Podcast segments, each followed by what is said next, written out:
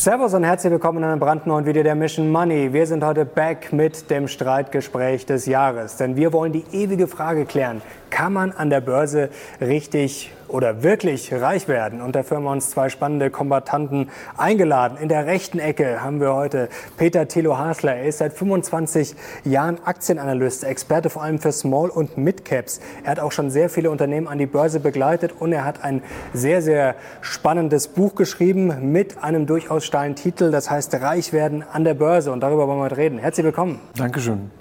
Und ein Stammgast bei der Mission Money, Gerd Kommer. Er wird dagegenhalten in der linken Ecke. Die Boxhandschuhe hat er notfalls auch dabei, hat er mir schon verraten. Er gilt als ETF-Papst und er hält dagegen. Er sagt, hm, reich werden an der Börse ist ein bisschen schwierig und auch Stockpicking hält er jetzt nicht unbedingt für die beste Idee. Herzlich willkommen. Freut mich hier zu sein, Herr Lochner. Ich freue mich auch sehr, dass ihr beide hier seid. Und jetzt legen wir gleich mal äh, los. Äh, Herr Hasler, ist das jetzt an der Börse wirklich möglich, reich zu werden? Oder schaffen das eigentlich dann nur Zocker, die ein bisschen Glück haben? Man muss an der Börse langfristig denken. Das ist das A und O. Also in Deutschland ähm, hat sich ja so eine Mentalität eingebürgert, dass die Menschen sagen, ich kaufe mir jetzt eine Aktie und dann soll die sich möglichst verdoppeln. Mhm. Und eine Aktie, die sich nicht verdoppelt, das ist schon ein Verlierer und den will ich gar nicht erst haben. Also man sucht ja aktiv nur nach Aktien, die dieses Verdopplungspotenzial haben. In Amerika oder im angelsächsischen Raum ist der Kapitalmarkt sehr viel professioneller und langfristiger. Das liegt vielleicht daran, dass die Amerikaner ähm, jetzt nicht so sehr auf eine Rente sich verlassen können und dort die Eigeninitiative stärker gefragt wird als hier in Deutschland, wo man ja vielleicht noch eine Rente bekommt kommt oder auch nicht, das werden wir dann sehen. Und in Amerika wird eben sehr viel lang, längerfristig gedacht und ähm, damit werden auch diese längerfristigen Multiplikatoren mitgenommen. Also dieser Multiplikator, der eben aus, dem, aus der Verzinsung entsteht, der, der, der Verzinsung von Zinsen, also auch Zinseszinsen genannt. Und wenn man diesen Zinseszinseffekt über 30 oder 40 Jahre mitnehmen kann, dann kann man auch an der Börse reich werden. Aber jetzt kennen wir schon die Beispiele wie Warren Buffett oder auch ein Charlie Munger hat das ja gesagt, dass man schon, wenn man jetzt wirklich reich werden will, dass man sehr konzentriert investieren muss. Also jetzt nicht hunderte von Aktien, sondern man braucht ein paar wenige. Jetzt haben wir dieses Jahr das schöne äh, Beispiel mit Wirecard gesehen. Ist jetzt natürlich zugegeben Cherry Picking, aber das kann ja auch schon mal schnell daneben gehen, oder? Genau. Also Milton Friedman, einer der Nobelpreisträger für Wirtschaft, hat gesagt, ähm, Diversification is the only free lunch there is. Also die Diversifikation ist das einzige ähm, Mittagessen, das man für umsonst bekommt. Und genau das ist es. Das heißt also, man darf nicht alles, all seine ähm, Bälle in einen Korb werfen legen, sondern man muss diversifizieren. Die Frage ist jetzt, wie stark muss man diversifizieren? Mhm. Auch ein Warren Buffett und Charlie Munger diversifizieren, ja, allerdings auf einem eher engeren Niveau, zumindest wenn man mal berücksichtigt, wie viel 100 Milliarden Dollar die ja jedes Jahr anlegen. Und insofern, Warren Buffett und Charlie Munger können es sich leisten, weil sie sehr eng beim Unternehmen dran sind, A und B, weil sie mit ihren Investments ja schon ähm, verhundertfacht haben, die sie damals vor 40, 50 Jahren Coca-Cola oder McDonald's gekauft haben und liegen dort eben schon extrem weit vorn. Das heißt, die können ein sehr viel fokussierteres Portfolio fahren. Ein Privatkunde, der heute ähm, Geld anlegt, der kann das nicht. Der muss also diversifizieren. Jetzt nicht um der Diversifikationswillen, sondern auch, weil man Pech haben kann. Mhm. Dieses Pech haben äh, ist eben so definiert, dass man es nicht vorhersagen, vorhersagen kann. Und wenn ich es nicht vorhersagen kann, dann muss ich mich darauf vorbereiten. Und deswegen sollte man, auch wenn man jetzt glaubt, man hat hier zehn Aktien, ich, ich, ich verstehe ja, wie schwierig das ist. Mhm. Wir haben zehn Aktien, wo auch immer man die herbekommt, und da stehen zehn Kursziele drauf. Das eine Kursziel ist 50 Prozent, 40 Prozent, 30 Prozent, 20, 10, 5, 3, 1 Prozent. Und dann frage ich mich natürlich, warum soll ich jetzt diese 40, 30, 20, 10 Prozent noch kaufen, wenn ich eine 50 Prozent Aktie habe, die ja dann ganz offensichtlich das höchste Kurspotenzial verspricht. Dann brauche ich ja die anderen gar nicht. Und so denken ja viele, und das ist einfach, das ist wahrscheinlich der beste Weg, um, um, um arm zu werden an der Börse, weil man eben dann irgendwann mal Pech hat. Weil wenn 100 Leute gleichzeitig ins Spielcasino gehen und auf Rot setzen, dann hat man statistisch gesehen 49 mal Rot, weil die Bank gewinnt auch. Wenn aber einer ins Spielcasino geht und 100 mal setzt, dann ist er bankrott und zwar mit hundertprozentiger Sicherheit. Also das, die, die, die, die Nachkommastelle kann man ja gar nicht ausrechnen. Und wenn ich versuche, immer auf eine Karte zu setzen und immer diesen 50 Prozent da mitzunehmen, dann habe ich irgendwann mal den Bankrott. Das ist so sicher wie das Arm der Kirche und deswegen muss man diversifizieren aber eben in diejenigen Werte, die man sich vorher ausgewählt hat. Aber wenn ich dann diversifiziere, möglichst breit, ähm, aber auch nicht zu breit, aber bin ich dann nicht schon wieder eigentlich in Richtung ETF Wirecard. Herr Kommer, ist das für Sie das klassische Beispiel? Das wollen wir jetzt nicht äh, totreiten, das Pferd, aber es ist nun mal passiert. Und es gab ja schon sehr viele Experten, die auch kurz vor der Pleite noch, ich kann da aus dem Nähkästchen plaudern, da hat man dann noch von durchaus renommierten Experten gehört, zwei, drei Tage vorher, Wirecard ist so die beste deutsche Aktie. Ähm, da sieht man ja schon, dass es vielleicht auch eine Illusion ist, oder? Das mit den, sich die richtigen Aktien rauszusuchen. Genau, also Mangel an Diversifikation und äh, Pech haben mit einer einzelnen Aktie, das ist das eine. Ich würde gerne noch einen Schritt zurücktreten und äh, die Sache so ein bisschen quasi äh, ja, äh, von der wissenschaftlichen äh, Perspektive her betrachten und zwar folgendermaßen. Ne? Unser Thema ist, kann man an der, an der Börse reich werden? Da muss ich erstmal klären, was meine ich eigentlich mit reich? Reich werden. Ne? Also äh, ein Inder wird es wahrscheinlich anders sehen als wir drei hier.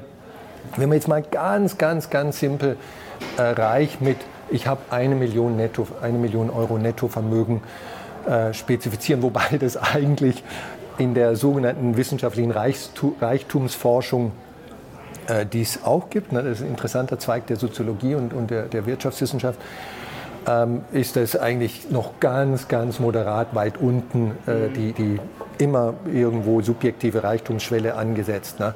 Also eine Million, jetzt nehmen wir das mal als äh, pragmatischen ersten Einstieg für, darf, dann bin ich reich. Ne? Also wenn ich, wenn ich 500.000 Euro Nettovermögen habe, bin ich nach der Definition nicht reich. Und wie komme ich dahin? Ne? Und wenn ich jetzt einen normalen deutschen Arbeitnehmer nehme, der im statistischen Mittel äh, ungefähr 1650 Euro im Monat Nettoeinkommen hat. Das, ist, das ist, äh, kann man sich beim Bundesamt für Statistik runterladen, die Daten. Und die normalen Sparquoten, die ein Deutscher hat, 10 Prozent, äh, 10, 11 Prozent, ist äh, über alle Haushalte hinweg hernimmt und ähm, äh, die, die, die normale Erwerbsbiografie, ne, was verdient ein 60-Jähriger, 65-Jähriger, also von diesem mhm. niedrigen Einstiegsgehalt, das ich gerade genannt habe, äh, kommt er zu einem deutlich höheren Gehalt, wenn er 60 ist statistisch. Und normale ähm, Renditen äh, für Aktien, für Anleihen, ich nehme dann auch ein ganz bewusst sehr aktienlastiges Portfolio und so weiter. Und das haben wir alles mal ausgerechnet. Wir sind da nicht die Ersten, die das gemacht haben. Und dann kommt halt für einen normalen Bundesbürger heraus, der 40 oder 45 Jahre lang ähm, sich einfach ganz normal verhält. Aber er tut eines, was 90 Prozent der Deutschen oder über 90 Prozent, wahrscheinlich 100 Prozent der ärmeren Hälfte der Deutschen nicht machen. Er investiert in Aktien. Das unterscheidet ihn von fast allen anderen. Ne? Gehaltsmäßig, sparquotenmäßig, karrieremäßig ist er Normalfall. Und wenn die so ein äh, Fall hernehmen, dann wird dieser Mensch am Ende seines Lebens inflationsbereinigt ein Aktienvermögen haben von ungefähr 250.000 Euro. Ja, er hat 45 Jahre lang gespart, ist nie erwerbslos geworden. Also insofern sind wir schon so ein bisschen optimistisch hier. Mhm. Hat kein Sabbatical gehabt, keine Weltreise von zwei Jahren und so weiter. So, und 250.000 Euro und eine Million, das ist ein ziemlich großer Unterschied noch. Ne? Und wenn wir jetzt sogenannte Führungskräfte, all die Daten, die ich hier verwendet habe, kommen aus irgendwelchen äh, amtlichen oder quasi amtlichen Statistiken, die habe ich mir nicht aus dem Finger gesaugt oder aus den Fingern gesaugt. Wenn ich jetzt sogenannte Führungskräfte nehme, also Leute, die Personalverantwortung haben als mhm. Proxy für ich verdiene mehr, ne? äh, jemand, der das hat, der verdient so im Schnitt immer doppelt so viel wie ein normaler Arbeitnehmer, nicht ganz doppelt so viel. Selbst der kommt nur auf 450.000 Euro in seinem, an seinem 65. Lebensjahr. Und das ist auch noch eine ganze, ein ganzes Stück entfernt von dieser Million. Also wenn er knapp dran wäre, dann würde ich sagen, okay, das, das kann funktionieren, aber er müsste ja doppelt so gut sein äh, wie sozusagen der Durchschnitt. Und jetzt höre ich dann auch gleich auf mit meinem Sermon. Äh, wir wissen alle aus der normalen Finanzmarktforschung, dass ähm, 70, 80, 90 Prozent der Leute es nicht schaffen, die Marktrenditen zu erzielen. Mhm. Ne? Und ich habe jetzt hier Marktrenditen zu Also genau, Sie haben im Durchschnitt gerechnet. Ja. Ähm, kann man dann sagen, Herr Hassler, man muss entweder schon reich an die Börse gehen, wenn man richtig reich werden muss, man muss sehr gut verdienen oder man muss Glück haben. Also ist es möglich, als Normalo das zu schaffen? Also die Argumentation von Dr. Kommer geht ja darauf, dass man, dass er sagt, alles, was nicht eine Million ist, ist nicht reich. Und das ist ein, also aus meiner Sicht ist das ein, ein völlig falscher Ansatz, wenn ich das mal so sagen darf. Mhm. Ähm, ich komme aus einem Haushalt, mein Vater war ein einfacher Angestellter, meine Mutter war eine Hausfrau. Und äh, ich kann mich erinnern, dass mein Vater zu seiner besten Zeit damals 3000 Euro verdient, Mark verdient hat. Und das war, wir haben in einer Sozialwohnung gewohnt. Und ich war der Erste in meiner Familie, der studiert hat. Und ähm, für diese Verhältnisse fühle ich mich momentan als sehr reich. Ja, ich war letzte Woche mit einem zusammen, der hat gesagt, er, ähm, wir waren fünf Stunden zusammen, ist ein neuer Kunde von mir und er möchte Milliardär werden. Das ist sein, sein Ziel. Er hat jetzt gerade die Hälfte geschafft und die andere Hälfte wird er noch in den nächsten zehn Jahren schaffen fühle ich mich deswegen als arm, nur weil ich nicht als Milliardär ähm, sterben werde? Das ist doch gar keine, gar keine Frage. Ein Reichtum ist immer was Individuelles, mal abgesehen davon, dass die Finnen ja die, reichst, die reichsten Menschen auf der Welt sind, weil sie die glücklichsten sind. Also Reichtum kann, mit Reichtum kann man sich ja gar nicht alles erkaufen. Also wenn man jetzt nur mal den monetären Reichtum anbelangt, ist das natürlich was Individuelles. Und wenn eine wenn eine, eine Friseuse mit 65 Jahren eine halbe Million auf dem Konto hat, was möglich ist, wenn sie 1000 Euro spart im Jahr, dann hat sie statistisch, also mit, mit meiner Rechnung ungefähr eine halbe Million nach 45 Jahren Arbeiten äh, mit Zinseszinsen dann ist das für sie ein, ein absoluter Reichtum und sie kann sich viele Dinge erfüllen, die man sich sonst nicht erfüllen kann. Die Frage ist, wie komme ich dahin? Und was ich in meinem Buch ja beschrieben habe, das, das Buch heißt Reichwerden an der Börse. Eigentlich hätte ich es nennen müssen, Reichwerden mit Aktien. Weil an der Börse wird man nicht reich, man wird nur mit Aktien reich. Ja, Aktien bieten eine Rendite von 7% statistisch gesehen. Und wenn ich 45 Jahre 1000 Euro anlege, dann bin ich, dann bin ich ungefähr bei einer halben Million. Und das finde ich ähm, mit, mit Zinseszins, das finde ich eine, eine, ein, ein sehr strebenswertes Ziel. Die Frage ist, was ist die Alternative? Die Alternative ist ja, dass 80 oder 90 Prozent der Deutschen ihr Geld immer noch auf dem Sparbuch liegen haben und dass, die, und, und dass ihnen auch von den Politikern eingeredet wird, Aktien ist riskant. Und das ist ein völliger Unfug. Ja? Ist denn eine, eine Frittenbude an der Ecke riskant, nur weil sie ein Unternehmen ist? Wenn diese Frittenbude jetzt Aktien begeben würde, könnte ich sagen, das ist riskant. Das ist doch ein völliger Schmarrn auf gut bayerisch. Ja? Eine Aktie ist genauso riskant, wie wenn ich über die Straße gehe. Eine Aktie ist eine Indikation für die deutsche Wirtschaft. Und wenn ich sagen würde, die Aktie ist riskant, dann muss ich auch sagen, die deutsche Wirtschaft ist riskant. Das kommt ja auch keinem über die Lippen. Ja, nur, weil ich, nur weil ich mit dem einen mal Geld verlieren kann und mit dem anderen nicht, heißt es noch nicht, dass es riskant ist. Statistisch gesehen kann ich mit einer 20-jährigen Anlageperiode mit Aktien gar nicht im negativen Bereich sein. Ich glaube, sogar in Deutschland ist es sehr viel kürzer. Ich glaube, in Deutschland war, war die längste Periode, wo man im Minus war, zwölf Jahre. Mhm. Also nehmen wir, sind wir mal großzügig, dann bin ich mit 20 Jahren, bin ich mit Aktien immer besser als mit allen anderen Assetklassen. Also Assetklassen besser als Gold, Anleihen natürlich sowieso, alle Arten von Rohstoffe, Währungen, also gut, vielleicht Immobilien im Münchner ähm, Zentrum. Da würde ich mal noch dafür reden, dass man da vielleicht eine bessere Rendite gemacht hat. Ja, wer, also da sind wir uns, glaube ich, grundsätzlich einig. Äh, da würde ich auch sofort zustimmen, dass äh, Aktien langfristig äh, keine schlechte Idee sind. Da glaube ich, kann man schon mal, äh, da glaube ich, müssen wir uns nicht drüber streiten. Eher der Weg, wie der dorthin führt und wie viel halt drin ist. Also wenn ich jetzt sag ich mal aktiv bin, wenn ich äh, wie Sie Analyst bin, wenn ich wirklich mir eine Expertise aneigne und vielleicht auch ein bisschen mehr Risiko gehe, wie man das auch mal sehen will, ob da mehr möglich ist oder ob es eher so wie Sie sagen, hm, maximal äh, die Marktrendite, die muss ich erst überhaupt mal schaffen, da wäre ich schon gut. Aber kommen wir jetzt mal ähm, Gegenbeispiel vielleicht mal kontra ETF. Ähm, wir haben ja den gesunden Menschenverstand und zum Beispiel jetzt in der Pandemie ähm, wenn man sich das jetzt angeschaut hat, äh, wie es der Herr Beck ja bei uns auch schön erklärt hat, man hat ja gesehen, äh, es ist eine Krise da und da werden dann ja viele Unternehmen dann abgestraft. Also eigentlich gefühlt alle. Also wenn ich mir das jetzt anschaue, hätte man dann nicht sagen können, ja, ist eigentlich logisch, äh, dass eine Shop-Apotheke vielleicht ganz gut läuft, dass vielleicht die E-Commerce-Buden wie Amazon und Co. ganz gut laufen. Ähm, und ist es vielleicht auch logisch, wenn Unternehmen wie, ich glaube, Encarvis hat der Beck damals als Beispiel ganz schön angeführt, die eigentlich von Corona überhaupt nicht betroffen sind, warum soll ich die dann nicht kaufen, wenn ich die zum Rabatt kriege? Ähm, muss ich da auch dann auf den ETF beharren? Nein, also äh, niemand muss auf einen ETF beharren. Äh, ETFs sind einfach eine clevere ähm, Idee, um die Idee, die, den Grundsatz der Diversifikation einfach und super kostengünstig und, mhm. und, und auch kompetent. Und man kann schlecht diversifizieren. Wenn ich 20 Mal die gleiche Aktie kaufe, 20 Bankaktien kaufe, dann bin ich nicht diversifiziert. Wenn ich 20 Aktien aus wirklich 20 verschiedenen Ländern und unterschiedlichen Regionen kaufe, bin ich wahrscheinlich schon ordentlich diversifiziert. Und, und ETFs leisten das alles äh, sehr gut. Äh, wer ETFs und Einzelaktien zusammen haben möchte, kann auch das machen. Also es gibt viele Wege, glücklich zu werden und viele Wege für nach Rom. Also überhaupt kein Thema. Ich denke, für die meisten, allermeisten Privatanleger sind ETFs wirklich die cleverste Idee, ähm, sich mit dem Aktienmarkt vertraut zu machen oder überhaupt in Aktien äh, zu, zu investieren. Ich muss jetzt doch noch mal mein kleines Recht sozusagen einen Schritt zurück äh, zu tun, in Anspruch zu nehmen.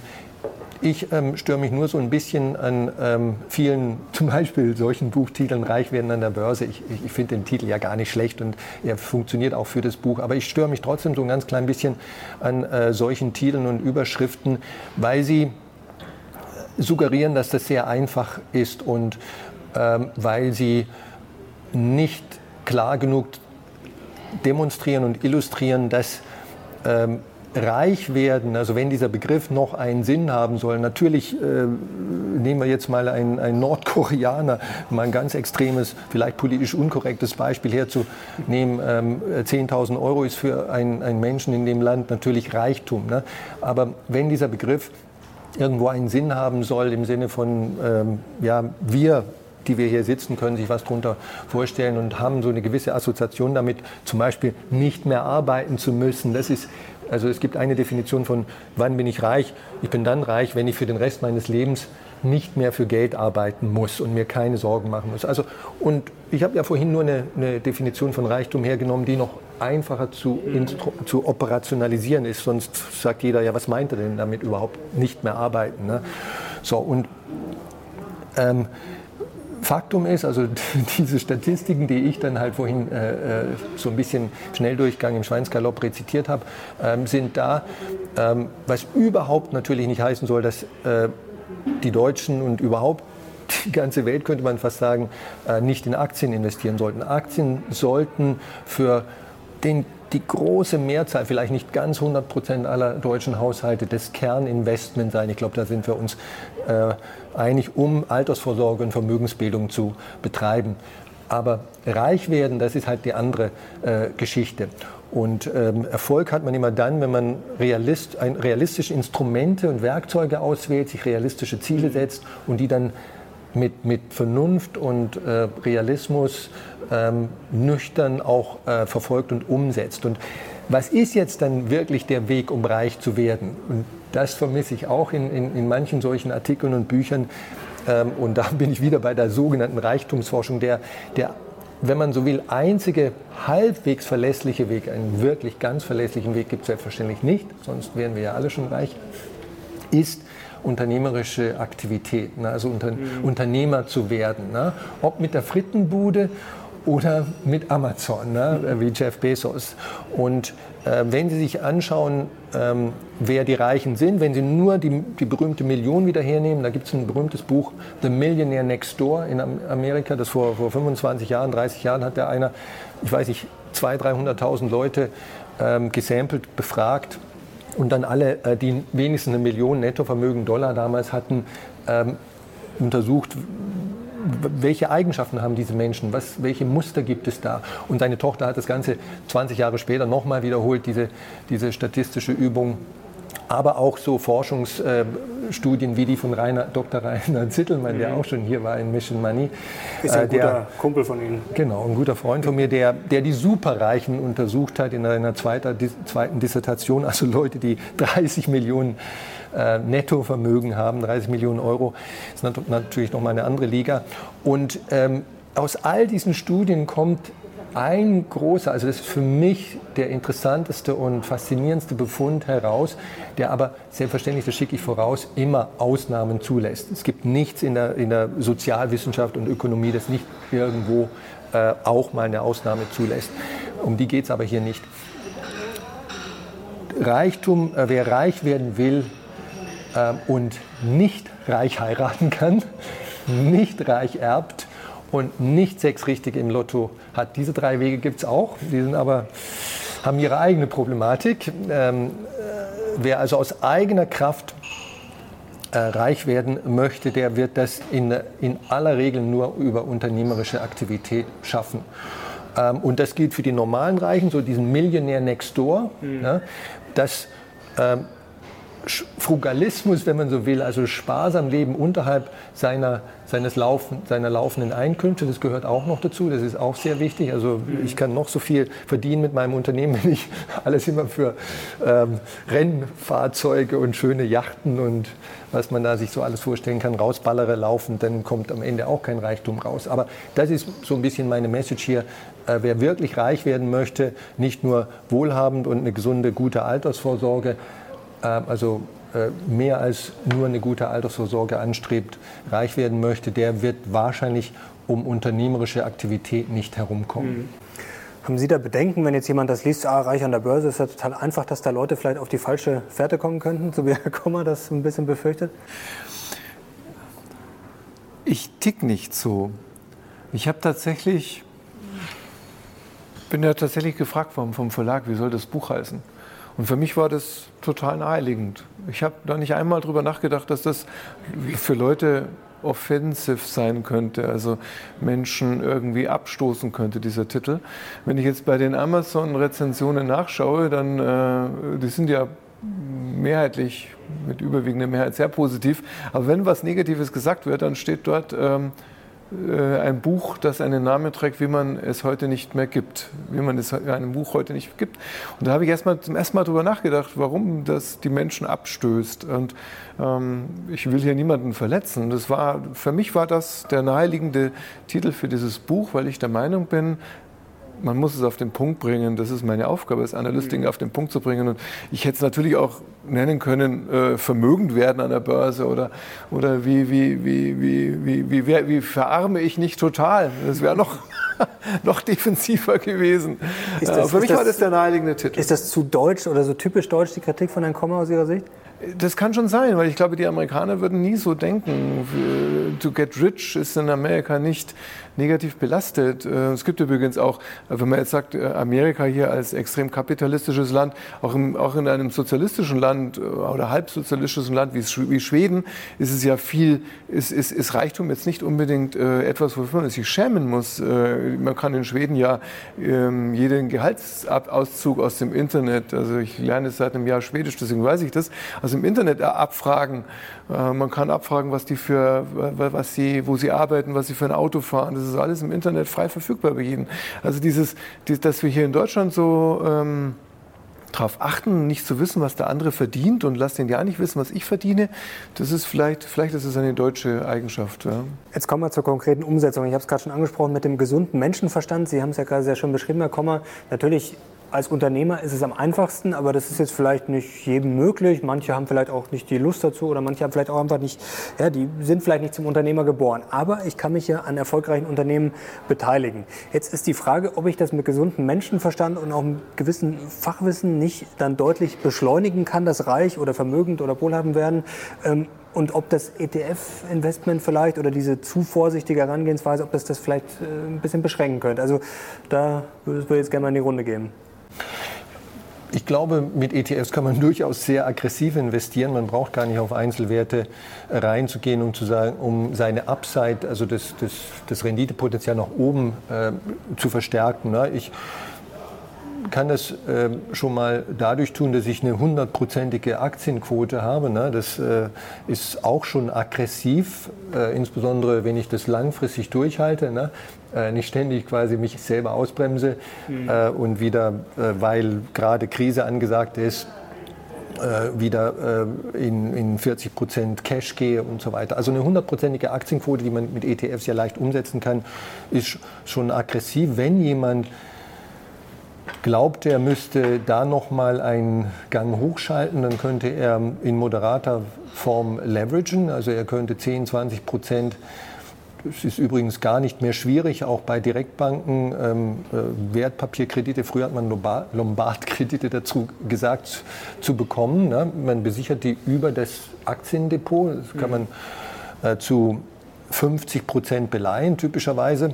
Ich rate dringend davon ab, das zu tun, ähm, aber wer äh, jung ist und die Nerven dazu hat, äh, wer niemanden hat, der von ihm wirtschaftlich abhängig ist, kleine Kinder oder, oder Partner, die nicht äh, selber berufstätig sind, die Nerven dazu hat, die Kenntnisse hat, den Anlagehorizont dazu hat, also äh, einen möglichst langfristigen mhm. Anlagehorizont, der könnte letzten Endes äh, ein hundertprozentiges äh, ETF-Aktienportfolio auch noch moderat leveragen mit 10, 20 Prozent und wie gesagt, das ist technisch leicht umsetzbar. Das war mal vor, vor, vor 20 Jahren noch schwierig. Es geistert teilweise immer noch in, in Ratgeberbüchern rum. Äh, ich kann, da heißt es dann, man kann eigentlich nur Immobilien beleihen oder, Sinn, oder Sinn, zu sinnvollen Kosten mhm. beleihen. Das stimmt inzwischen alles nicht mehr. Ja, äh, äh, Lombardkredit, Wertpapierkredit sind ein bisschen teurer als Immobilienkredite, aber nicht viel teurer. Und also insofern, äh, wer, wer jetzt wirklich Gas geben möchte und sagt, ich möchte an der Börse reich werden, äh, der könnte das auch mit ETFs, ohne dass er in Einzeltitel geht. Ne? Aber wie vorhin erwähnt, es gibt äh, viele Wege, die nach Rom führen. Und äh, wenn jemand mit Einzeltitelauswahl sich wohler fühlt, dann ist das auch in Ordnung. Vorausgesetzt, er diversifiziert so ein bisschen, wie äh, Herr Hassel das vorhin auch empfohlen hat. Also beim ETF weiß ich aber von vornherein, egal was ich mache, gut, ich kann natürlich noch mehr Geld reinstecken, aber ich kriege ja quasi immer von bis zum Lebensende nur die Marktrendite. Das ist ja ungefähr so, als wenn ich jetzt einen Job anfange oder ein Unternehmen gründe und ich weiß, ich verdiene quasi die nächsten 40 Jahre immer gleich viel. Ich kriege ja. nie eine Gehaltserhöhung. Ähm, ist das nicht irgendwie frustrierend aus Ihrer Sicht? Das ist ja gar nicht so wenig. Die Marktrendite in Deutschland liegt so bei 7 Prozent, äh, nach der Wiedervereinigung sogar ein bisschen höher. Ähm, die Marktrendite ist ja, ist ja nicht schlecht. Ja? Also äh, wir müssen jetzt ja mehr unterscheiden zwischen jemandem, der sein Geld auf dem Sparbuch hat, dann ist die Marktrendite ja schon mal mhm. sechs Prozentpunkte mehr. Beim Sparbuch habe ich null und wenn ich das sechs oder sieben kriege, dann ist es ja schon viel mehr, viel mehr als null. Das kann man ja schon prozentual gar nicht ausrechnen. Die Frage ist aber, kann ich noch mehr machen? Und jetzt muss man unterscheiden, weil dieses noch mehr zu haben, haben zu wollen, ist natürlich nicht umsonst. Ja, man kriegt an der Börse nichts umsonst. Und das, das, das, was man investiert, ist die Arbeit, also oder Arbeitszeit. Arbeitszeit bedeutet also, dass man sich erstmal fortbilden muss. Und jemand, der so ein Video anschaut, der ist schon auf dem Weg und bildet sich fort. Ähm, man muss Bücher lesen, man muss Zeitungen lesen, man muss ähm, Studien lesen, man muss erstmal verstehen, was überhaupt wichtig ist an einer, an einer Aktie. Und das, das zu verstehen, dauert ja schon eine ganze Weile. Das kriegt man auch nicht umsonst. Also diese, diese, dieses Mehr an, als, an Marktrendite, mehr als ein ETF, kostet und das, dessen muss man sich bewusst sein.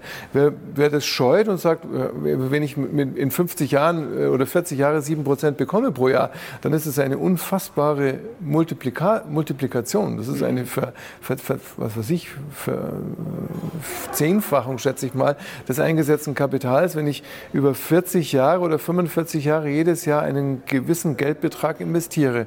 Und jetzt kommen wir halt schon mal dahin. Man, man sagt immer, Aktien, Aktien, da muss ich viel viel Geld haben. Ja, mein, mein Sohn hat einen Aktiensparplan von Amazon, da investiert er 50 Euro im Monat.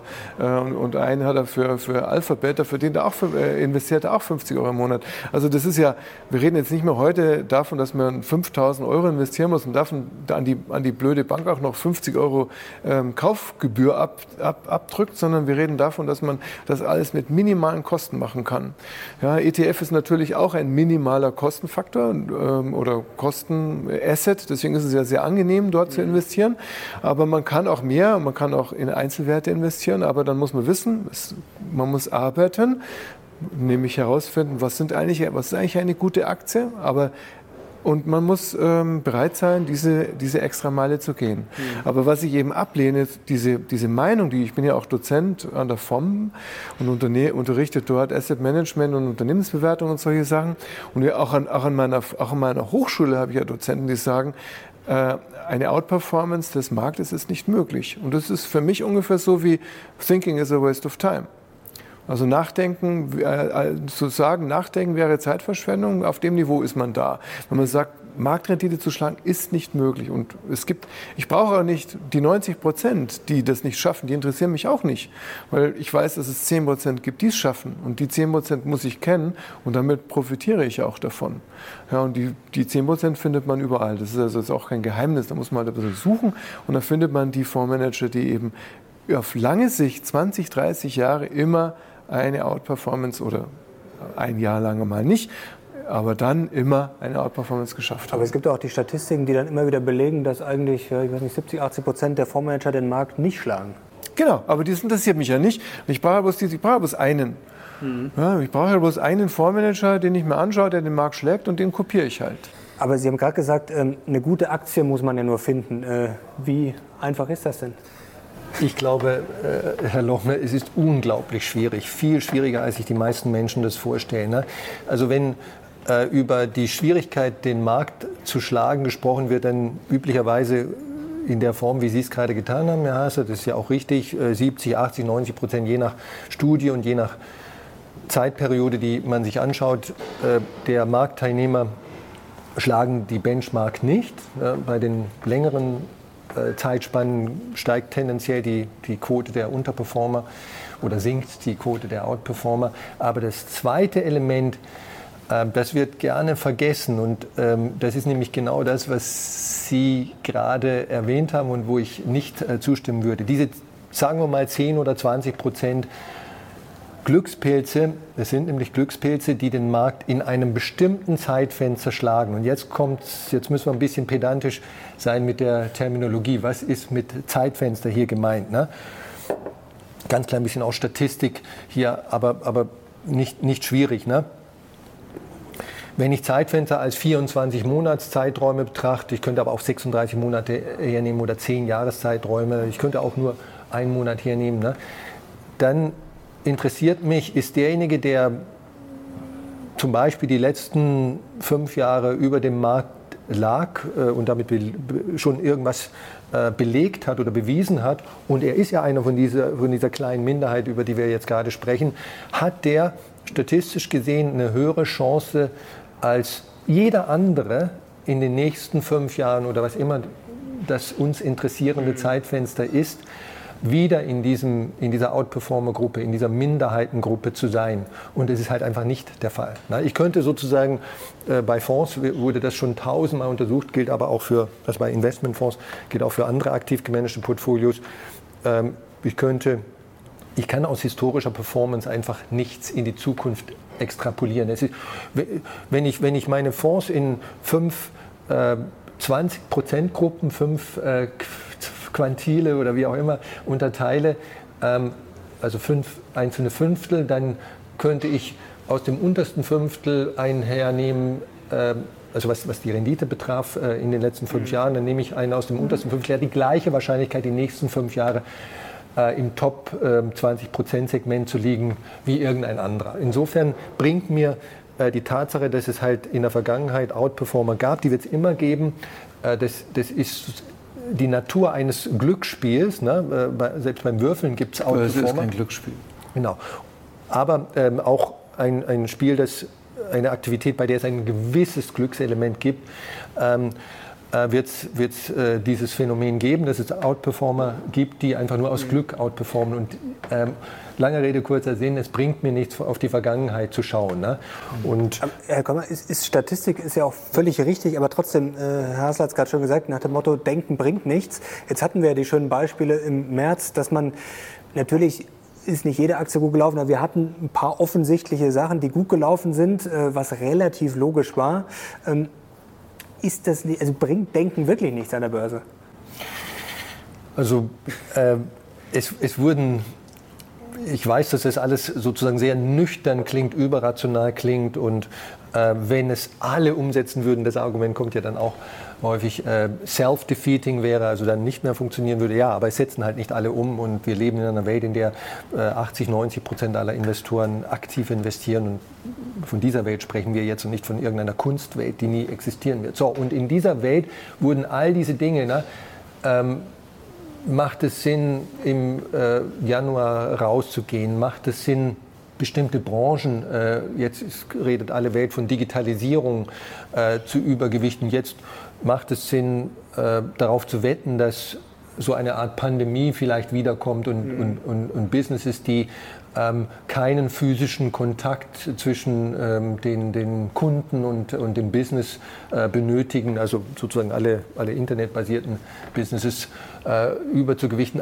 All diese, nicht genau diese Strategie, aber tausend Variationen davon wurden, wurden untersucht. Und es gibt einfach sehr, sehr wenig Evidenz, dass äh, dass, dass sowas funktioniert. Und wenn es funktionieren kann, dann führt es eben, äh, der Herr Hasler wird es, wird es besser kennen als jeder andere wahrscheinlich hier am Tisch, ähm, zu einem Arbitragemechanismus. Das heißt, sehr viele Leute springen dann sehr schnell auf, auf, auf den Zug. Das ist ja ein Merkmal von sogenannten informationseffizienten Märkten. Ne? Also die Leute da draußen, die sind alle clever, die wenigsten sind dumm und äh, die sehen, was funktioniert treiben damit den Preis für diese Opportunities, die, die es tatsächlich gibt, ne? mhm. ähm, äh, nach oben und dann beginnt sozusagen das alte Spiel, dass die Chancen eigentlich für alle gleich sind.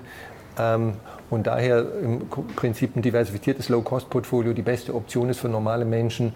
Ähm, das kommt ja genau daher, dass es im, dass es im Moment lang Outperformance-Chancen gibt, aber dass das sehr schnell wegarbitriert wird. Mhm. Jetzt haben Sie gerade gesagt, Börse ist kein Glück. Sie können gleich dagegenhalten. Äh, nur ein Gedanke dazu. Ähm, früher mag das ja einfacher gewesen sein, sagen wir Arbeit äh, zahlt sich aus, da gab es halt noch kein Internet.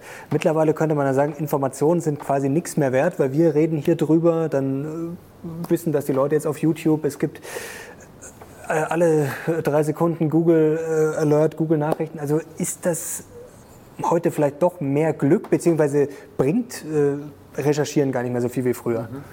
Oder Wissen?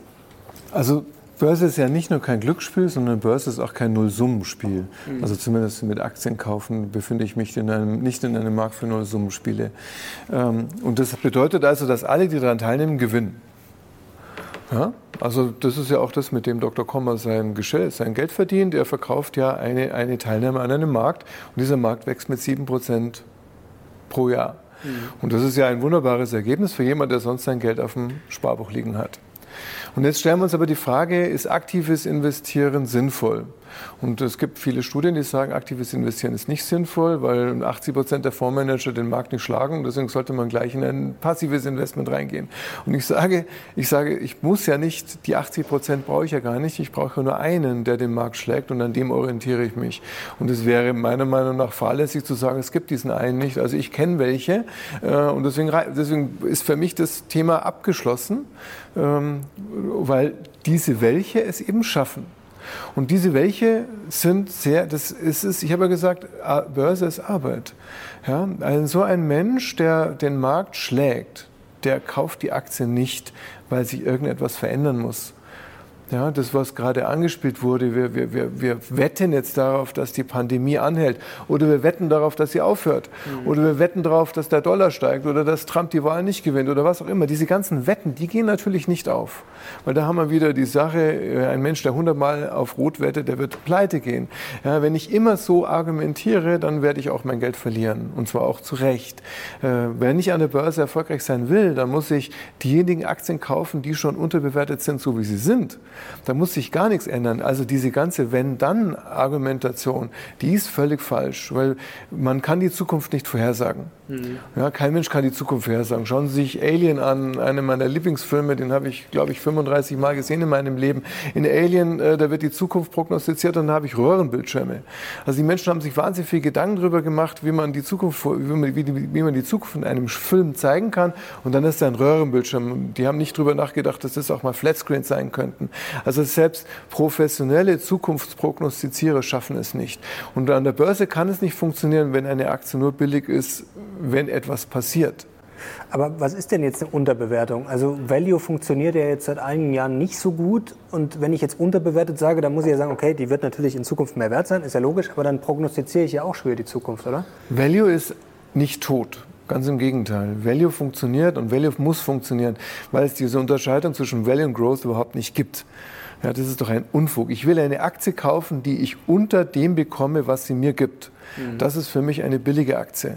Ja, also muss ich mir Gedanken machen, was kriege ich von dieser Aktie. Und ob das jetzt eine Growth-Aktie ist oder eine Value-Aktie, ob die langsam wächst oder schnell wächst, doch ganz egal. Hauptsache, ich bekomme mehr von der Aktie wieder, als sie mir gibt. Was kriege ich denn von einer Aktie? Dividenden, Kursgewinne, Kontrolle. Ja, Kontrolle ist das, was von den meisten aufgegeben wird, weil da auf der Hauptversammlung, da sind sie lieber am, am Buffet, als dass sie ihre Stimme heben und dem Bayer-Vorstand sagen, dass er einen scheiß Job gemacht hat im Jahr davor mit der Übernahme von Monsanto. Ja, so muss man es doch mal sagen. Also die gehen, die gehen lieber und stimmen nicht ab. Oder, oder, oder, ja.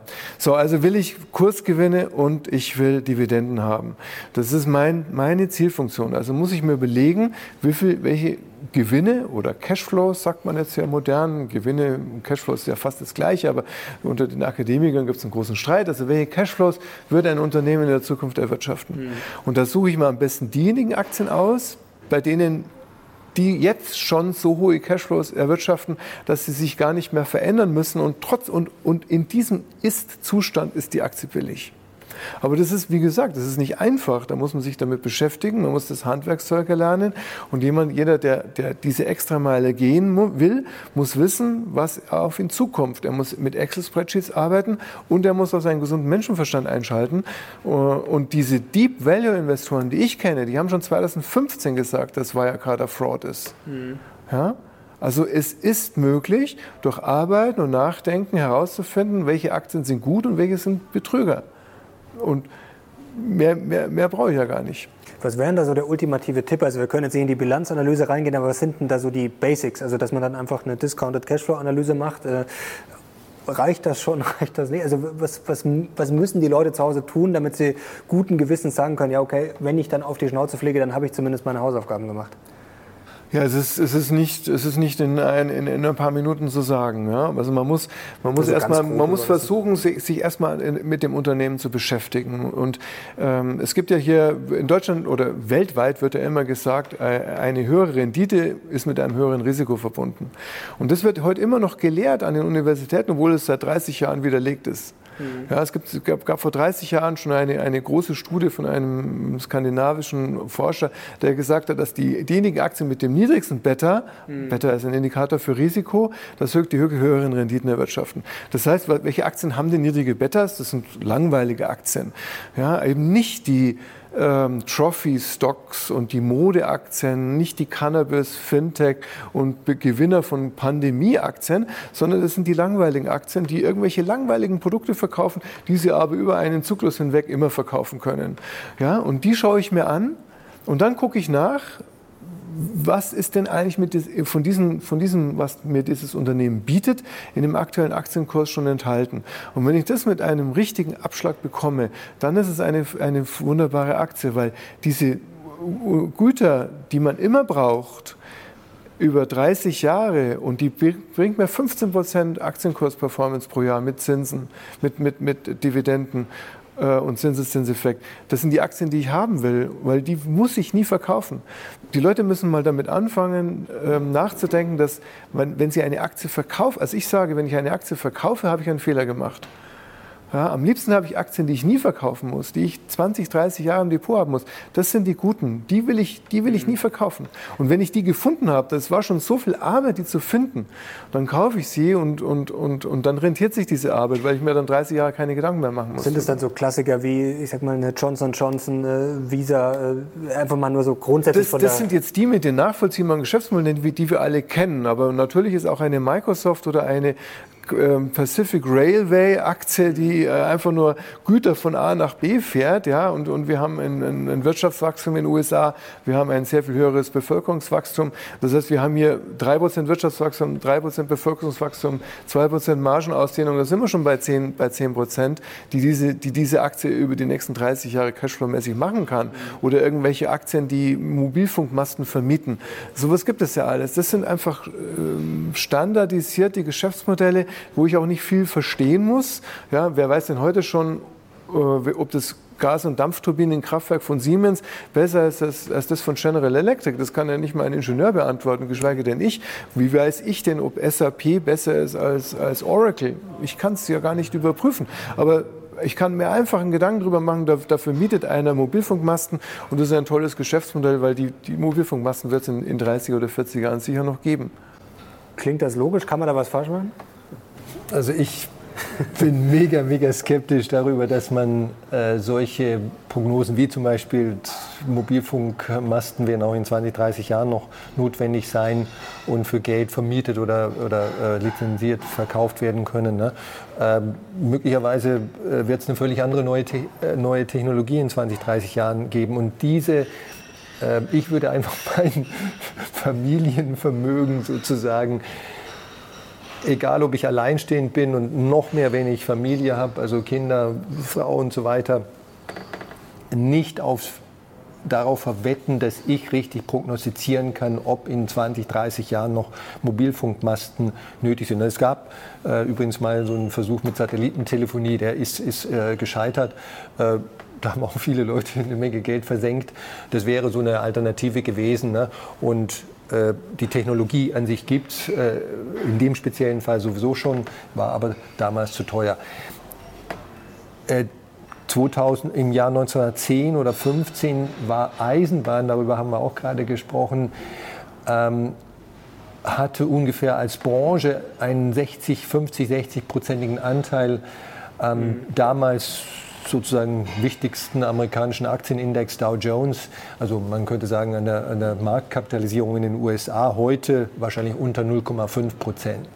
Und das, wenn damals jemand gesagt hätte, ich setze mein Geld auf die Branche, in der Amerika stark ist, in der, in der Amerika am stärksten ist, weil es immer so sein wird, dass Güter von A nach B transportiert werden müssen, das ist selbstverständlich wahr, ähm, der hätte in der äh, Eisenbahnbranche eine deutlich, deutlich schlechtere Rendite gehabt als im allgemeinen Markt, im gesamten Markt. Und dieses Risiko würde ich einfach nicht eingehen. Ich, ja, wir Menschen müssen Risiken eingehen, insbesondere wenn man Geld verdienen möchte.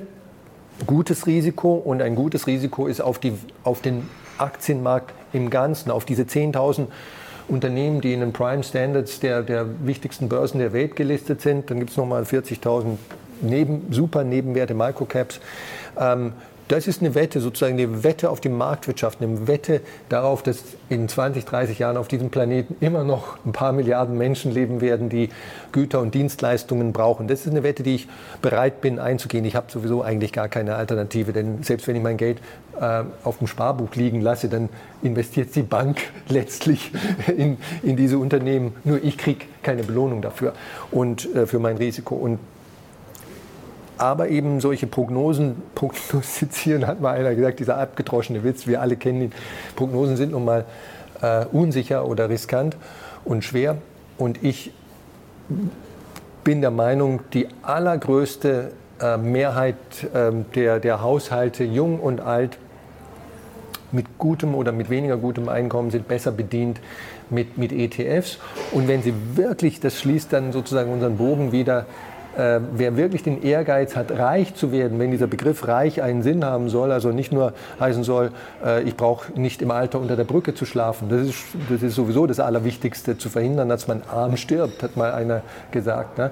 Aber wenn, wenn mein, und das wird wahrscheinlich nur ein, das Ziel einer kleineren Minderheit ähm, von uns allen sein, das Ziel ist wirklich reich zu werden, dann wird vermutlich kein Weg an, an äh, unternehmerischer Aktivität, ähm, die ihre eigenen Nachteile und, und, selbstverständlich viele Risiken hat. Die meisten Unternehmen scheitern innerhalb von fünf Jahren, die meisten Start-ups.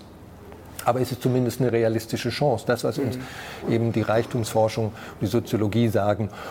Mit, mit Aktieninvestment, da sind wir ja alle äh, sozusagen on the same page. Mhm. Ähm, kann man seine Altersvorsorge sehr, sehr gut und besser wahrscheinlich als mit irgendeiner anderen Assetklasse organisieren und eben verhindern, dass man arm stirbt. Das ist nun mal Ziel Nummer eins. Da muss ich jetzt aber schon einhaken. Ich glaube, Sie haben gerade einen ziemlichen Widerspruch gegeben zu Ihrer eigenen Theorie, indem Sie gesagt haben, dass 1920 die Eisenbahnen für 60 oder 70 Prozent des Dow Jones verantwortlich war. Hätte man damals ein ETF gekauft, dann wäre man jetzt genau da, nämlich bei 0,5 Prozent. Meine Aussage ist ja, ich kaufe mir die beste Eisenbahn. Und die kann man herausfinden. Ja? Und man schaut sich an, welche sind einfach die profitabelsten und das sind dann die, die überleben. Mehr will ich ja nicht sagen. Meine Idee dazu, ähm, wir reden jetzt immer von den Marktrenditen, sind ja Durchschnittswerte und auch Vergangenheitswerte. Jetzt ist es durchaus wahrscheinlich, dass es so weitergeht, aber wir könnten jetzt auch mal sagen, dass der Markt zehn Jahre seitwärts läuft. So ein Ray Dalio spricht ja gerne von diesem Present Value Effekt. Also Sie haben ja gesagt, ähm, zuletzt lief es ja im Durchschnitt sogar ein bisschen besser als äh, der ganz langfristige Durchschnitt. Das heißt, da könnte ja schon ein bisschen was vorweggenommen sein. Die Welt ist ja jetzt auch im Wandel könnte sich ändern. Jetzt sagen wir mal an, zehn Jahre läuft der Markt richtig schlecht, sagen wir ein Prozent im Jahr. Ähm, jetzt haben wir auch diese Konzentration, wir haben ja diese ganz großen Player wie Amazon, gefühlt verschiebt sich das immer weiter. Wir haben es jetzt in der Pandemie gesehen, manche schnappen auf, die Jeff Bezos der Welt, die schon viel haben, werden immer reicher. Wenn wir diesen Trend an der Börse auch hätten, kann ich dann nicht mit so einem ETF vielleicht richtig absaufen und muss ich dann nicht wie der Hasler sagen, so ich suche mir jetzt hier die besten Unternehmen, die verdienen sich dann vielleicht dumm und dämlich, machen vielleicht 20, 30 Prozent und äh, Herr Kommer, Sie, wenn Sie Pech haben, machen dann vielleicht nur noch ein Prozent pro Jahr. Genau, ja. Also ähm, ein breit diversifizierter globaler ETF liefert mir die Marktrendite. Und ja, die war über zehn Jahresperioden äh, auch schon äh, sozusagen nicht höher als das Sparbuch.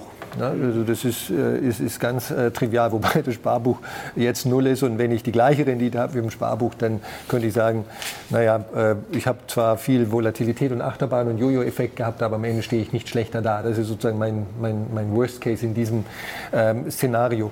Aber warum, warum sollte ich das glauben? Ähm, der globale Aktienmarkt, und das ist nun mal meine sozusagen Basisannahme, von der mein Basisinvestment, von dem ich immer ausgehe. Ich, ich, ich kann es ja durch, durch Einzelaktien noch modifizieren und so weiter. Aber der globale Aktienmarkt ist heute nicht überbewertet. Wir haben darüber auch, glaube ich, mal gesprochen in einem Video. Herr Lochner, er ist moderat äh, 10, 15 Prozent äh, äh, über seinem globalen, äh, über seinem langfristigen Mittelwert in Kategorien von KGV und äh, Kurs-Buchwert-Verhältnis bewertet.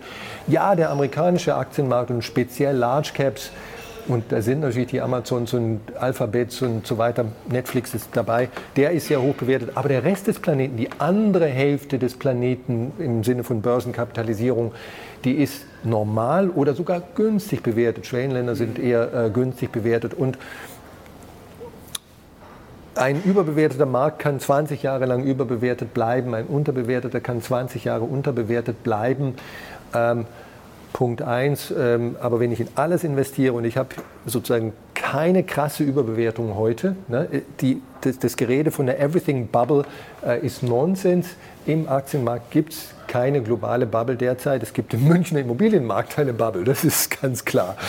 Und, äh, man könnte auch sagen, im High-Quality-Bond-Bereich gibt es eine Bubble. Ähm, also die Zinsen sind auf einem historischen Tiefpunkt. Das bedeutet, Bonds sind sehr hoch bewertet aber nicht im globalen Aktienmarkt. Und deswegen kann der Ray Dalio, ein hochintelligenter Mensch, wirtschaftlich sehr erfolgreich durch unternehmerische Aktivität, ähm, natürlich äh, alle möglichen Thesen in, in, die, äh, in den Raum stellen. Mich überzeugen sie auf jeden Fall nicht. Aber kaufe ich bei so ETFs, wenn man jetzt nicht aufpasst, also wenn ich natürlich diversifiziere, kaufe ich da nicht eigentlich auch immer die, äh, ja, vielleicht Überbewertungen mit, weil wir haben ja jetzt da die Apples, die Microsoft, die müssen jetzt auch nicht schlecht sein, aber Amazons, jetzt kommt dann noch das Stichwort ESG, das heißt, die Politik greift ja auch noch ein und sagt ja eigentlich, welche Unternehmen ob die jetzt gut oder schlecht sind, kann man gar nicht sagen, sondern weil sie halt irgendwelche Ratings äh, erfüllen, die teilweise auch sehr willkürlich sind. Also ja, also ist es dann nicht besser, wirklich selber zu entscheiden, was ich kaufe, anstatt wenn ich da vielleicht wirklich viel, ja, mal viele Sachen mitkaufe, die ich so gar nicht will oder so vielleicht nicht mal nachvollziehen kann? Also wenn jemand, und das könnte ich nachvollziehen, ein klein wenig besorgt ist wegen dieser hohen Bewertung des äh, speziell des US-Marktes und dort insbesondere des Large Cap äh, Segments und sagt, okay, das moderiere ich runter, weil ich äh, sozusagen zumindest ein teilweise gehatcht äh, sein möchte. Also ich möchte nicht äh, 50, 60 Prozent meines Portfolios auf, diese, auf dieses eine Land, auf diese eine Assetklasse, nämlich Large Cap, Big Tech äh, Stocks äh, setzen. Ja, dann ähm, das, das, könnte ich nachvollziehen und das äh, tun wir im Grunde genommen bei uns in, in der Gerd Kommer Invest in moderater Form, indem, ich, indem man den US-Anteil Das geht mit ETFs sehr leicht. Das kann man natürlich auch mit Einzelaktien umsetzen, indem man den US-Anteil einfach runtergewichtet. Ne? Von 60 Prozent äh, auf der Basis von Marktkapitalisierung, die USA als Region ähm, ich, äh, gehe ich runter auf 30 Prozent. Das entspricht so ungefähr den volkswirtschaftlichen Größenverhältnissen. Und ich könnte speziell den, den Aktiensektor, der sehr hoch bewertet ist, nämlich diese Large Cap Technology Stocks, den könnte ich auch etwas runterfahren. Äh, und, und, und, und auch das geht mit ETFs äh, sehr leicht, geht natürlich auch mit Einzelwerten.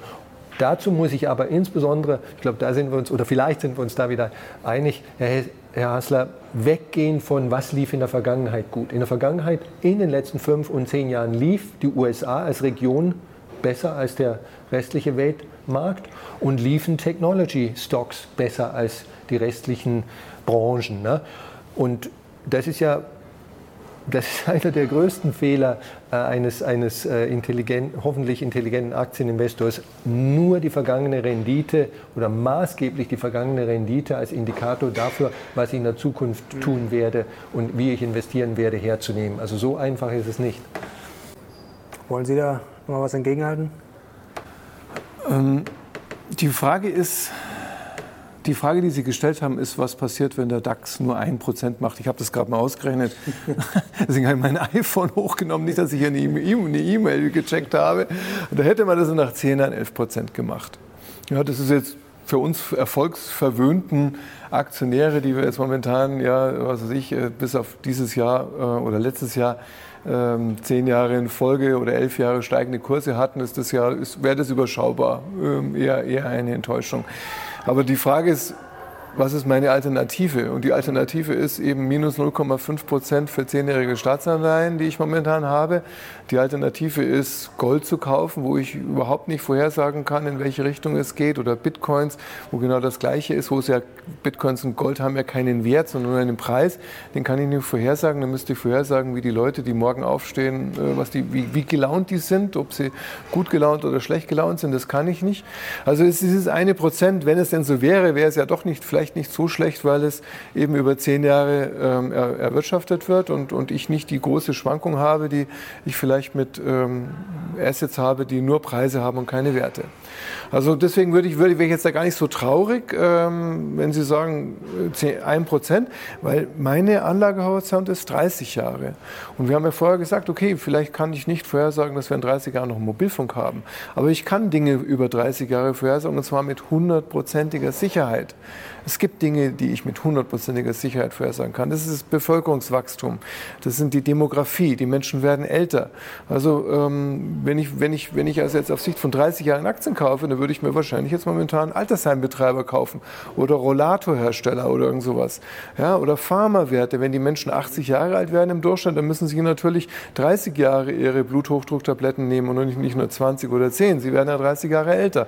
Also diese, diese Aktien werden auf Sicht von 30 Jahren ganz sicher zu den ähm, und zwar mit hundertprozentiger Sicherheit, werden wir in 30 Jahren eine höhere Konsum haben von Pharma, von, ähm, äh, von Altersheimsbetriebenen oder Altersbetriebenen oder altersabhängigen Assets. Ich habe eine äh, sehr viel stärkere Abhängigkeit immer noch von Technologie, da glaube ich dran. Aber Leute, ich habe keine Ahnung, ob es in 30 Jahren noch VW gibt oder BMW oder Audi, ja, wenn man sich anschaut, wie schlecht diese Unternehmen in den letzten zehn Jahren gemanagt wurden in Deutschland, das ist ja eine Katastrophe. Der Erfinder des Automobils, Daimler, bringt jetzt gerade mal sein erstes E-Auto auf den Markt und macht und freut sich drüber. Ja, in der Zwischenzeit haben, haben andere, äh, haben, haben, hat nicht nur Tesla den den Markt abgelaufen, sondern in China kommen mittlerweile ein, ein Autohersteller nach dem anderen, der exklusiv E-Autos anbietet. Ja, ich würde mich nicht wundern, wenn die großen deutschen Autohersteller in ein paar Jahren überhaupt keine Autos mehr in China mehr verkaufen mhm. dürfen oder können, weil sie einfach einen völlig falschen Preis haben. Aber Und hätten wir das vor 15 Elektro Jahren auch so gesehen? Ich meine, die Deutsche Bank vor 20 Jahren, ich weiß noch, als ich äh, sozusagen, als damals ging, so mit 16, da mal Ausbildung und so, da damals die Deutsche Bank, das war ja, das ist Nonplusultra, mittlerweile lachen die Leute drüber, auch die deutschen Autobauer waren vor 20 Jahren auch nicht so schlecht. Jetzt haben wir ja dieses Gebilde Weltwirtschaft, was ja quasi als antifragil gilt, weil gerade ja die einzelnen Pommesbuden dann fragil sind. Also gehe ich da nicht ein Riesenrisiko ein, wenn ich mir fragile Sachen ins Depot hole. Denn Bluthochdruck, klar, ist ein No-Brainer, aber vielleicht bringt dann jemand eine bessere Bluthochdruck oder vielleicht gibt es DNA-Analyse, dass ich schon den Bluthochdruck irgendwie vorher wegoperiere. Was, also ja, es ja. gibt ja theoretisch immer irgendwas, oder? Ja, na klar, das ist kein, kein, keine Frage. Äh, jedes Asset, jede Aktie, die man kauft, ist auch mit Risiken verbunden. Und man muss ähm, darauf gefasst sein, seine Meinung auch ändern zu können. Mhm. Idealerweise, ideal ist es nicht. Lieber habe ich Aktien 30 Jahre im Depot und muss meine Meinung nicht ändern. Ja, aber ähm, wenn, es, wenn es einen so einen, einen Paradigmenwechsel gibt, dann muss ich darauf reagieren. Aber dann, dann, damit wird auch ein Index belastet. Das belastet nicht nur eine einzelne Aktie, sondern es belastet auch den Index. Also ich möchte nicht wissen, wo der DAX steht, wenn wir in fünf Jahren herausfinden, dass vielleicht die Menschen überhaupt keine äh, nicht äh, Verbrenner mehr kaufen. Wenn ich mir heute Werbung anschaue, ich schaue ja nicht besonders viel fern, aber wenn ich mal Werbung anschaue, es ist ja mittlerweile eine hundertprozentige E-Auto-Werbung, Werbequote. Ja, das stimmt, das ist extrem. Ja, und, äh, und ich bin der Meinung, da haben wir noch massiv Hausarbeiten zu, zu leisten in Deutschland. Und es stellt sich die Frage, ob die Autoindustrie das auch gewährleisten kann, weil ich Milliarden an Investitionen einfach abschreiben muss. Fabriken, die ich nicht mehr brauchen kann, wenn ich E-Autos produziere. Und dann wird halt nach dem Staat geschrien, der soll dann gefälligst was tun dagegen und Subventionen also Sie bleiben natürlich, wie ich Sie kenne, dabei, die fragilen Elemente sich besser nicht ins Depot zu holen. Genau, also die Stellschrauben, an den Stellschrauben zu drehen, über die ich einigermaßen Kontrolle habe, ähm, das ist mein Aktien versus Cash ähm, Ratio. Ich weiß, dass äh, Cash, also Bankguthaben von mir aus oder Geldmarktfonds, also alles, was bargeldartiges Vermögen ist, das wird immer nur entweder knapp unter der äh, Null, realen Nulllinie rentieren oder knapp drüber. Also damit kann man eigentlich nur Geld oder Vermögen parken. Mhm. Aktien werden vier, fünf Prozentpunkte äh, mehr Rendite haben als das. Immobilien liegen irgendwo dazwischen, Staatsanleihen langfristige auch. So, und äh, das war in den letzten 200 Jahren wahrscheinlich so. Über die letzten 100 haben wir sehr gute Daten. Ähm, weil es, wie gesagt, einfach nur sozusagen das Ergebnis von Marktwirtschaft ist und von so strukturellen Dingen wie ähm, in, einer, in einem Unternehmen gibt es halt Cashflows, die gehen an irgendjemanden, Aktionäre stehen ganz hinten in der Schlange sozusagen, die kriegen aber alles, was übrig bleibt und alle, die weiter vorne äh, stehen, also die Anleihengläubiger, die kriegen äh, eine begrenzte Summe, aber zuerst und so weiter. Und das sind alles Dinge, die, ähm, die brauche ich um in der Terminologie von Ihnen, Herr Hassler, zu bleiben, die kann ich mit hundertprozentiger Wahrscheinlichkeit voraussagen. Dass es eine Weltwirtschaft noch gibt, dass es diese Strukturen, Unternehmen, also Fremdkapital, Eigenkapital äh, mit unterschiedlichen Risiken äh, noch geben wird, dass es Unternehmensanleihen versus Staatsanleihen geben wird, dass Gold äh, immer noch die heiße Kartoffel sein wird in 100 Jahren, die kein Mensch richtig bewerten kann. Ähm, und das, das sind Dinge, die, das sind Stellhebel, an denen ich äh, schrauben kann, wie viel selber ich sparen kann und will, ne? äh, wie viel Konsumverzicht ich leisten möchte. Ich, ich, ich, verdiene 2000 Euro netto oder was immer die Zahl ist. Ne? Das, das kann ich leicht kontrollieren. Und diese Stellhebel, auf die sollten sich ähm, meines Erachtens Anleger konzentrieren. Aber welche Branche vorne liegt, welcher Einzelwert vorne liegt, das ist, ist, ist mein, meines Erachtens nicht produktiv. Und deswegen äh, entspricht es nicht der Art und Weise, wie wir jetzt äh, in unser, unserem, unsere Mandantengelder investieren. Noch ein letzter Punkt, der ganz spannend ist. Damit haben Sie angefangen mit dieser Langfristigkeit. Das sagt sich ja immer so einfach. Und wenn man sich jetzt oft so in den Rückspiegel schaut, zum Beispiel Bitcoin ist ja das beste Beispiel, da denkt man sich, Mensch, hätte ich doch damals den für, weiß ich nicht, 10 Cent gekauft. Das Problem ist ja nur, wenn man damals vielleicht, sagen wir mal, verzehnfacht hätte, dann hätten es die meisten wahrscheinlich schon verkauft. Und äh, wie kriege ich das denn hin? Also Sie plädieren ja auch eher für konservative Aktien, jetzt nicht diese Ten-Bagger, die jetzt äh, 100 Prozent jedes Jahr machen, aber trotzdem, wenn ich dann schon wirklich dick im Plus bin oder vielleicht habe ich wirklich mal Glück und habe so einen Ten-Bagger, der marschiert da wie blöd, wie schaffe ich es denn wirklich, diesen Zeithorizont, ja, 30 Jahre, wie, wie, kriege ich das hin, dass ich dann wirklich die Aktie, die gut läuft, in 30 Jahren auch wirklich noch im Depot habe und nicht nach zwei Jahren verkaufe? Völlig richtig. Wer hat schon die Amazon noch vom Börsengang? Genau. ja, jedes Mal, wenn ich auf Amazon.de gehe und dann sehe ich Kunde seit 1997, denke ich mal, hätte ich mal 1997 meine erste Aktie gekauft. Ähm, es ist ganz richtig, Kahneman hat ja für den Wirtschaftsnobelpreis bekommen. Das nennt sich Verlustaversion und diese, was er in der Prospekttheorie vorgestellt hat, dass man eben ähm, Gewinne verkauft und Verluste laufen lässt. Ähm, das sieht man auch auf den Hauptversammlungen von den neuen Marktwerten. Da sitzen dann Leute, die haben dann zehn Aktien, ähm, die mal 3000 Euro wert waren und jetzt halt noch 30 Euro, 3 Euro wert sind. Ähm, die sitzen dann da, weil sie immer noch die Aktie haben. Ähm, das, ist ein, großes Problem, was ich, was ich sehe, wenn man im Gewinn ist, dass man eine Neigung hat, es zu verkaufen, weil man diese Verlustaversion hat. Mhm. Ich löse das dadurch, indem ich mein, mein Depot einmal im Jahr anschaue. Und, äh, und grundsätzlich als zweites die, die Grundeinstellung habe, ich möchte eigentlich nicht verkaufen. Ja, also die, die, die Einstellung muss sein, wenn ich verkaufe, habe ich einen Fehler gemacht. Und ähm, ich, ich verkaufe auch nicht, wenn, der, wenn die Aktie jetzt mal über ihrem Wert ist, weil ich weiß, der Wert steigt im nächsten Jahr wieder um meine 10, 15 Prozent, die dieses, die dieses Unternehmen an, an, an Cashflow-Wachstum generieren wird. Ja, und wenn ich eben über Aktien habe, die 10, 15 Prozent Cashflow-Wachstum haben pro Jahr, dann muss ich die nicht verkaufen, weil mehr kriege ich nicht. Das ist schon die beste aller Welten. Also einfach das Motto, niemals verkaufen oder nur verkaufen, wenn sich wirklich die Faktenlage ändert und man sagt, okay, ich will die Aktie nicht mehr haben. Und beim ETF tut man sich da grundsätzlich leichter, den nicht zu verkaufen? Oder? Genau, also die, klar, mit ETFs kann man wie verrückt äh, traden, Daytrading und High-Frequency-Trading machen. Also ist alles möglich und dafür werden ETFs ja auch zum großen Teil, zum überwiegenden Teil äh, eingesetzt. Äh, ETF investieren heißt nicht automatisch passiv investieren. Mhm. Passiv wird es erst, wenn man das ganze ETF-Thema mit Buy and Hold verknüpft. Äh, und äh, das kann ich nur dringendst empfehlen. Also äh, dann verkaufen, wenn man aus Konsumgründen ein, äh, Geld ran muss, aber ansonsten laufen lassen, nach Möglichkeit 30 Jahre. Und dann sind wir bei unserem alten Freund, dem Zinseszinseffekt, der nur dann wirken kann. Selbst ein Warren Buffett habe ich neulich gelesen, da fand ich absolut faszinierende Erkenntnis, ist über 90 Prozent seines Vermögens, ich glaube, das ist jetzt Ab irgendwo 60, 60 Jahren also so genau, ist sozusagen, wenn Sie, wenn Sie äh, wenn Sie sein jetziges Vermögen, ich weiß nicht, was es ist, 60, 70 Milliarden ähm, hernehmen und das kann man in dem Fall sogar als Privatanleger tun, weil die Zahlen sind alle im Internet.